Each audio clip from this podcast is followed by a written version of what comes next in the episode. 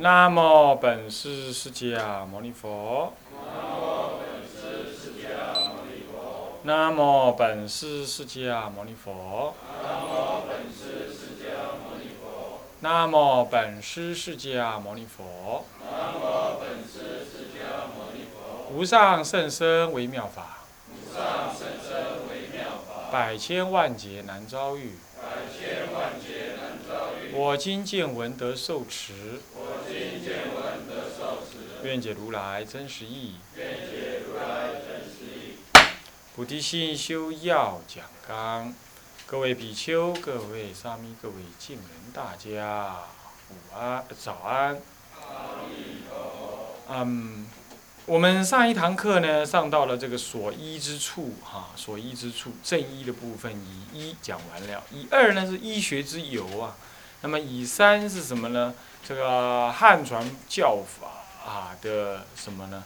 嗯的说明啊。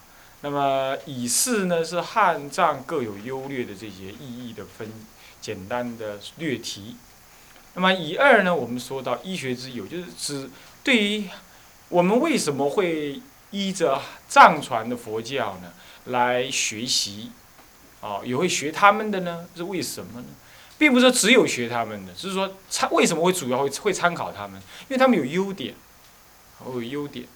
哎，哪有有四样主要的优？呃，主要有三样优点，第四并不算是优点，第四只是一个需要，啊，有三种优点，就丙一、丙二、丙三。第一是传承与依据胜，它它是有传承的，啊，它有它的依据的，传承就有依据，是吧？所以传承依据几乎是一样的，依据是依据啊菩萨的论啊，乃至佛经也有啊。那么呢，传承是它一直传下来。有人修成功呢，这个这个法是传传传传传，那就传承，历代都有人修它，就不断。这件事情上，确实它形成了一个单独传承的一个没落，啊。那么丙二是贴切与实与实践胜，贴切就是他教我们的方法其实就很实际，就生活中的事情，就就实际上你心中的心地法门，他不是讲的太高没有，但是你就直接可以做。哦，你直接可以做，是这样。再来呢，实践胜，就是很贴切，贴切实，你直接可以做实实实践胜。所以贴切就是就在你生活中，他不需要躲到山里头去啦，或如何如何，乃至生熟皆可用，没分别。不过出家人多一点点戒律呢的修法，都不同于在家人。出家人比如说我持戒就是为了利益众生，我每举手投足我都为了利益众生，那这样子呢就不是装点禅相了，你就是发菩提心而持戒了，是吧？是不是这样子啊？你要说，哎，出家人不要跑步，啊，佛陀说不要跑，那我就不要跑吧。你要这样想是声闻称的，佛陀说不要跑，跑了我就违佛所制，这是声闻称。如果你倒过来这样想，哎呀。我如果行为详详序啊，详序啊，众生看了欢喜，啊，我诸佛也欢喜，那么这是都好啊，我道业能成就，这个是大乘的，这是我为利益众生而持戒，啊，虽然晚上不吃有点苦，刚开始学的时候，可是呢，哎，我觉得这样好，像这样子是出家人多一点点。不然的话，在家人其实也很贴切的，他随时生活中都可以下发菩提心的，反正就助人为乐，成人之美，就是这样。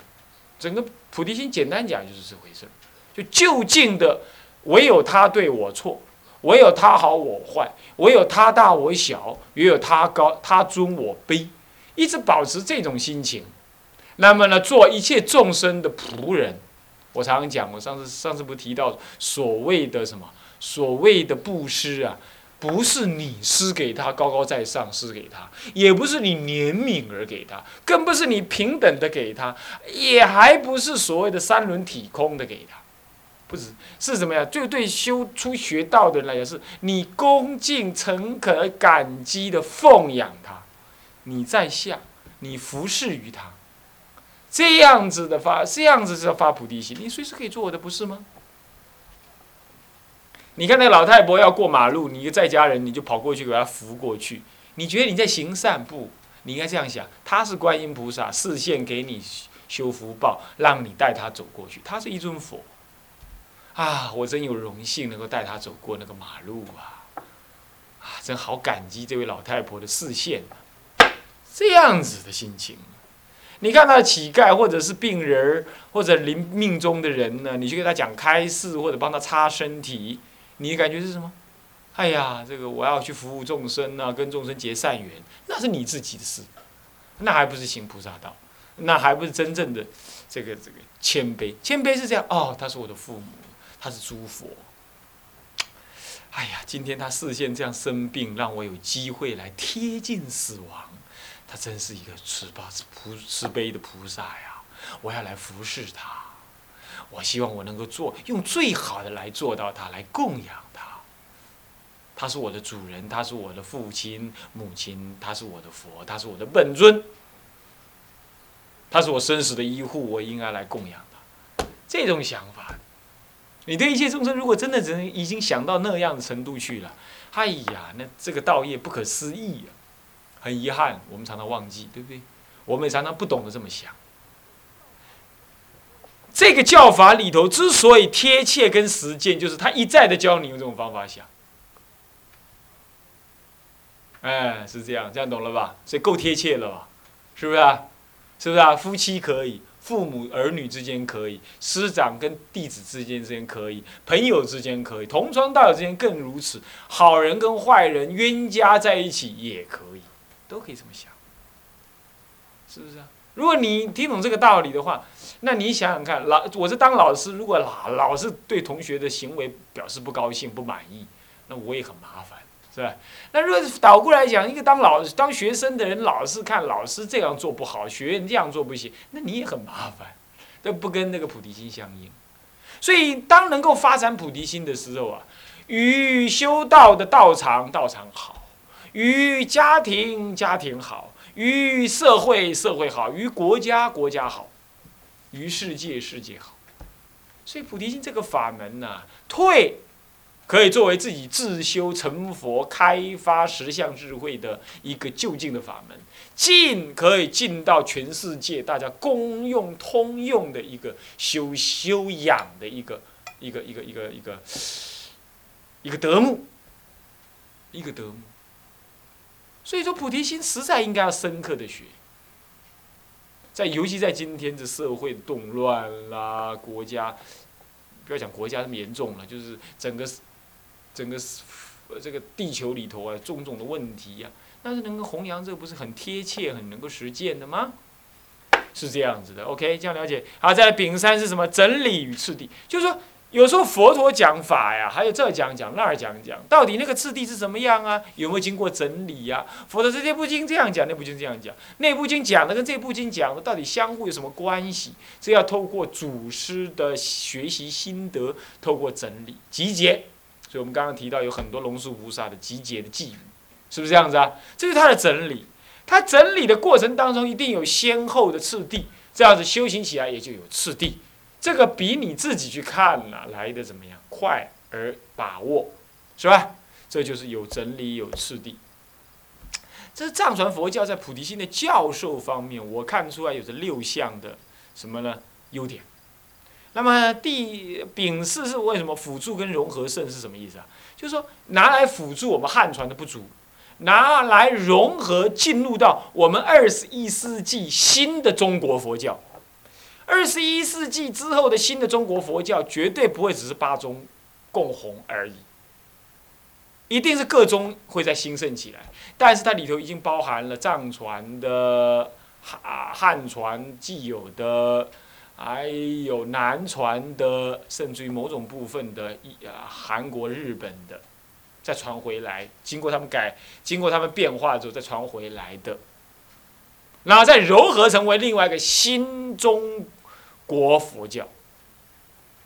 我们的佛教不是本来就这样，汉朝的佛教跟唐朝不一样，唐朝的佛教跟宋朝不一样，宋朝跟呃元朝、明朝都不一样，明朝跟清朝也不一样，清朝跟民国初年以来也不一样。好了，现在台湾的佛教也跟大陆佛教不完全一样，将来等到我们新的一代。这个这年轻的出家人呢，站在一个领导地位的时候，将来他所要求、他所学习、他所熏陶的，也不会跟古人完全一样，他也会产生一个新的，一个既有本来，然后又有新的内涵的这个新中国佛教会出现。所以它是无自性的，它一直在变化当中。而诸位正在这个节骨眼上，节骨眼上，你们加紧努力学好传统的，啊，学好传统。然后才能贡献出你传统佛教的精华给未来的佛教，对不对？那说师傅，那那那你说那主任，那不然这样好不好？那我也学南传，也学藏传，也学日本，那我都去参一参，这样好不好啊？我不能说不好，可是我们有没有能耐？是不是啊？我们主要还是了生死，所以我觉得将来中国的佛教，不一向都是这样。唐朝佛教的兴盛，并不是有一个人他既参禅又学戒又又修密，那么呢又念佛，他所以他唐朝佛教给他兴盛起来，不是啊？唐朝佛教之所以兴盛，是因为有人专心念佛，万般万万事不理，对不对？有人专心参禅，万般不搞；有人专心学戒，有人专心修密。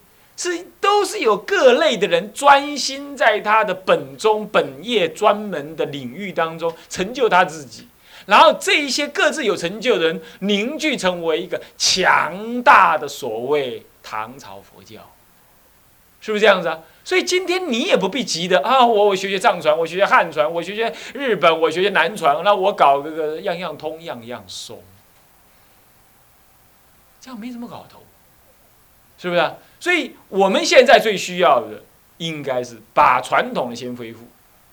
恢复了之后呢，我们传递给下一代，下一代的人英文也通，电脑也行。那么呢，福报一不管福报，交通也更流畅。他可能跟外国人直接流交通了，跟喇嘛直接交通了。他们在依传统中国佛教为本，然后他们就更有能耐学到藏传、汉藏传什么传的，然后。这样子一代两代的努力过后啊，中国佛教就会有新的气势出现。我目标看那么远呢，还不是看到这一代人，看到下一代去，是这样子的。所以这叫做什么呢？融合跟辅助。我的意思是这个意思。那说如果是这样，那现在就学要干什么？那是因为这个法门特别，这个法门直接跟各宗各派都有共同的关系，发菩提心吗？是不是？所以在这个里头，我们就要把它融合进来了，不要等到以后，是吧？所以就融合跟辅助这个意思的。好，这丙四讲完了，那么乙二也讲完了，像乙三，这汉传佛教教法本身本身有什么缺点没有？我你知道，我一向是提倡汉传佛教的，可是面对它有缺点，我们还是不得不了解啊。嗯，天底下没有哪一个教法是永远。他都对他都好的啦，是不是啊？他也有他的缺点，不过没关系，我们坦然的面对，那才能够积极的改革。首先是经论未显，经跟论呢，在各部分都是一说了，但是他没有说的很明显。你比如各大圣经典都有说，经论未显，其实汉传、藏传也如此，汉传也如此。不过就是汉传、藏传的人，他把它重新整理了，重新摆成次第了。然而汉传的法师们这样做法呢不多。再来，就对实修上来说呢，经论经当然提了，论提的实修部分呢不够明显，这个是确实啊。再来，丙二提倡不广，除了佛学院里头啊，稍稍的上一下什么什么劝发菩提心文。就这么稍微上一下以外，那个上课这一，然后这门课大部分都在佛学院被当做是一个什么呢？是一个不顶太重要的课，都是过过就过了，这样子的一个课，不会像什么什么什么佛学三要啦，什么佛学概论啦，哪个哪部经这么被重视？所以你看看佛学院都是这样子的，一般的出家人出了家了，说要发心哦，发心哦，他的发心就是怎么样，替常住洗洗衣服啦，拖拖地板啦，这叫发心。是吧？发现做的内容，那那这是确实真的是这一代的出家人知道的不多，是吧？所以说提倡不广，有没有这事情？啊，很细的是安尼嘛，对吧？咱来面对很细，是不是安尼啊？哦，你若讲。伊无好，祖所祖咱的祖先有留物件落来，咱来去学出来。但是眼前即段子孙啊，做得头路做得无成功，事情没有做得很好，你要事情要知道的。再来，丙三是整理不足，这点也是真的，啊，这也是真的。要不就翻译的不太顶好，要不就是整理的不足，所以这方法次第什么的都都就不清晰，乃至于也没有人讲解，就散在各处，散在各处，是吧？那这样这样的整理不足。那么我希望将来有因缘呢，能够将所有菩提心的教授汉传或者是已经翻译的那个文字，都全部把它集合成一大本，叫做《菩提心学处》。那让大家这有了这一本呢，大概所有汉传翻译过的的的的的的这这这些这些菩提心的说明呢，都已经有了。那这个时候要人家研究就有机会了，是不是这样子啊？我们教不了人家很多嘛，起码可以把文献准备准备，让人家去研究嘛，是吧？你没有文献，你简直是没没个开始，是不是这样子啊？所以佛经传到中国，不是人先来了，光靠嘴巴讲，你先得搞翻译，翻译足足搞了一一世纪。搞了一一千年呢，才搞定，是吧？那中国佛教才屹立不摇，是吧？所以说文文献上的整理很重要。再来传承不明，我们也很少听到哪个祖师他修菩提心的，怎么修怎么修那么修，那传给弟子又这么修这么修这么修，很少听到这样，是吧？到现在已经是绝无仅闻，菩提心三个字就是挂在嘴巴上讲而已，是吧？所以说真的是没什么传承。在印度、西藏不一样啊。我在一年前、两年前，我还听到西藏他来喇嘛们来台湾还传一个法，叫做菩提心施法。他在学自己是躺在地上，每个人都躺在地上，观想自己是尸体，让老虎、鸟儿来吃他的尸体，这就是发菩提心，这就是菩提心的一种修法了。你看他连这种法都还要正经八百的先念前行啊，念这段文那念段文啊，做那个动作啦，然后最后观想啊，然后画空，然后没有。然后才结束这场法，他把它当做是一座法在修的。你看看，差很多，是不是啊？你说，哎，你那个、那个、那个释迦佛舍身喂虎，这个只是预言，不可做。人家一人家西藏已经把它直接当做是一个法门在修了，对？不不过你不要听我这么一讲，全部就变喇学喇嘛去了，那也不必如此。但是好坏多，我们没有就是没有。哦，这是这是还是要公开说，就是没有，但是我们有，他不一定有嘛，是不是这样子啊？所以各有优劣啊，简单讲就是这样。但他有这个传承，你看你听了也很很有意思哈。舍身喂虎，你会去学他吗？他会形成一个修行的法门吗？你想象不到，但他就形成一个修行法门。在西藏，他就形成一个修行法门。啊，各位要了解了吧？所以我们讲传承确实是这样子的。OK，好，这个是丙巳。再来丙呃一呃这个讲完也讲完了，我们带过就可以。再来乙乙二，汉藏各有优劣，藏汉传于圣意菩提心之说明与实践较详。对，这是他优点。这句话是讲他的优点。圣意菩提心是什么？哦，那个有同学以前没听到的哈，我们不多，嗯，我们讲了不久，所以你还可以往前听一听录音带。圣意菩提心是什么？他这边说明跟实践较详细，唯除世俗菩提心呢，一样以前讲过啊。那么修习呢，较隐而未显，那确实是这样。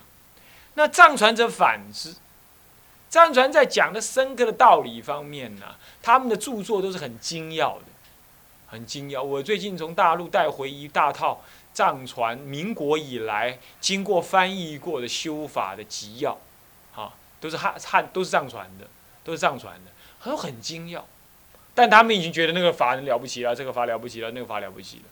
咱们中国啊，哎呀，南山有三大部，五小部；天台有三大部，五小部。那么呢，这个这个净度中也三大部，我三大经，五小经，也是这么样子那这儿，都是动辄一大步，一大步都这样子，这样子。那么 在西藏几乎没这个事。西藏的生活也容不得你这么干，干嘛？游游牧生活不少，然后再来资源不丰富，天气天寒地冻，他们要早一点有个法门就修进去，那么是这样。所以说这个法门就，所以在说方面，在诱导道理的理解方面，汉传是有它特长的。我们要取长补短，他们有精要跟容易有传承实践的优点，必要的话我们可以参考参考。汉传也有这样，也呃有它说明道理清晰的优点，你也可以参考参考。好，那么藏传反之，今当取长补短，配合传统中国佛教的教理，如天台、华严等，与行门如禅宗等，做一整体性的融合与应用。就讲到这个融合跟运用啊，要这样子。我们最怕的就是什么？现在的出家人，嗯，汉传一知不晓，一法不知，然后就任意批评毁谤汉传佛教。那么呢，你说学外国的佛教，你这又没有根，人家永远看你是外国人。那么语言的隔阂跟文化的隔阂，那永远你学不了那个基本上来自于异文化的佛法。佛法本质是没变，可是入道有方便，这个方便一定跟他当地的文化有关。所以你要做一个十全十十美的喇嘛，你跟西藏人来比是很难的。同样道理，你要过一个完全的托钵生活啊，三衣钵具脱了光脚丫子，在今天你的环境跟文化背景底下，你也是不容易的。你的思维模式也是不容易的。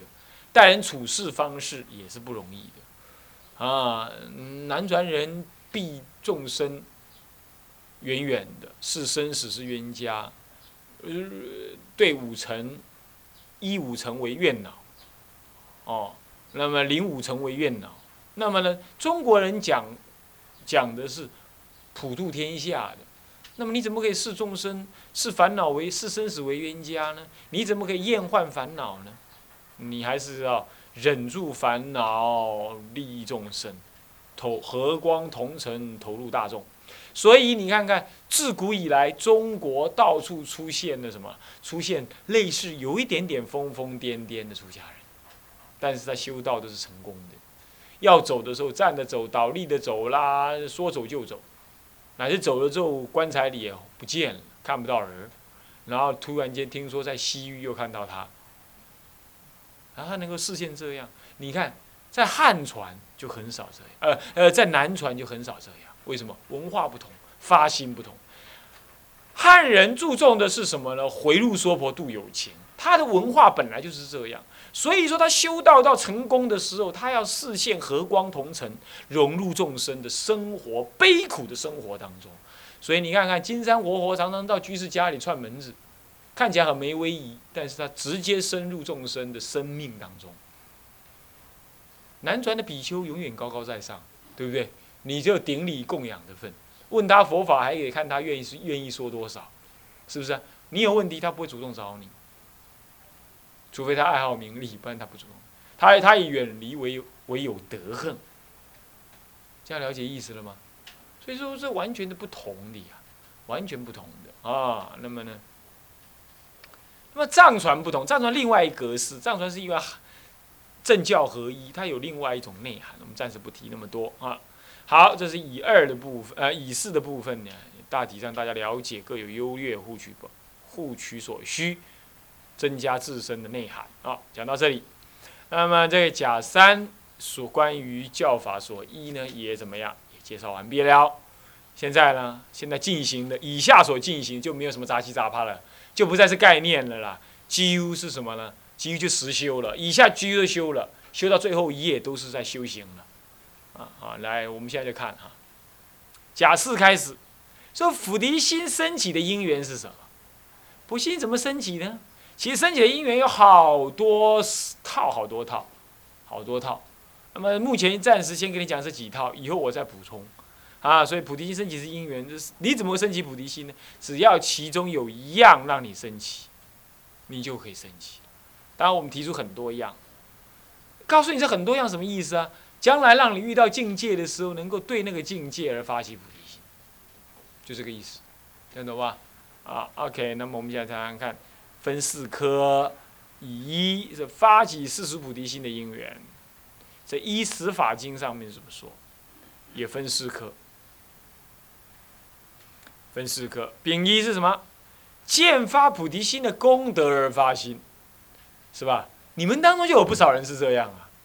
我记得我以前常常劝各位要发菩提心呢，啊，言者谆谆，听者渺渺。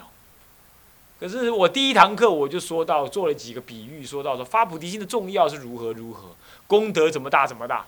哎，有人就这么样欢喜发心，哎，那我要发菩提心，他开始把菩提心挂在嘴上，放在心上。是吧？这就是因为了解到菩提心的重要跟功德，他这种。那菩提心到底有什么样的功德呢？呃，怎么样子？当然现在在这个目，在这个顺序上是是讲不到的啦。不过呢，你如果愿意稍微看一下的话，你看那个倒数第四十三页那里，甲十一有没有看到？发菩提心是功德，有没有？分三科：一愿菩提心的功德，行菩提心的功德，其他经论中所出的种种功德，看到没有？这个呢，就略提了一些发所谓发菩提心的功德的事情。现在还没有讲到，我们找机会呢。适当再讲吧，我们讲完的时候再讲到那里时候再讲，啊，讲到那里再讲。所以说，见发菩提心的功德而发心。各位啊，你们有没有这样子？你们是不是也应该这样子？是吧？所以说我建议各位呢，前面讲第尤其第一堂课所讲的录音带，一定要请请来呢拷贝过来听一听，他就要提这个事情啊。再来，丙二是对如来发生诚挚的信心而发心。这就是我们辅导长就最明显的例子，他自己念佛念得利益之后啊，他就怎么样，死心塌地去到哪就跟大家讲，教人家念佛就尽大孝，教人家念佛就是大福报，教人家念佛就大解脱，他常常这么讲。这就是什么呢？因为对如来升起了诚挚的信心，他就会想要怎么样？他他深深他念自在兹想法，我跟他在一起这么久，他常常就跟我提到，他真的。希望让大家都能念阿弥陀佛，都认得阿弥陀佛。好了，这次我去大陆的时候呢，这个也有法师一起去嘛，他也是这样子。他呢到了一个道场去的时候，他就在那里拜三拜，然后在那里绕绕绕。那么，那么绕一绕的绕一绕的结果呢？嗯，就站在门口呢，念一下阿弥陀佛。一转身看一群人在那里，他也不怕害怕，他也不不不嫌别人讨厌他。他跟他讲：“哎，你们大家都在念佛啊，大家都念阿弥陀佛，念阿弥陀佛呢，吉祥如意；念阿弥陀佛呢，大家都能够得解脱。阿弥陀，他也不管别人那些人根本连信佛都没信佛，不是来观光而已嘛。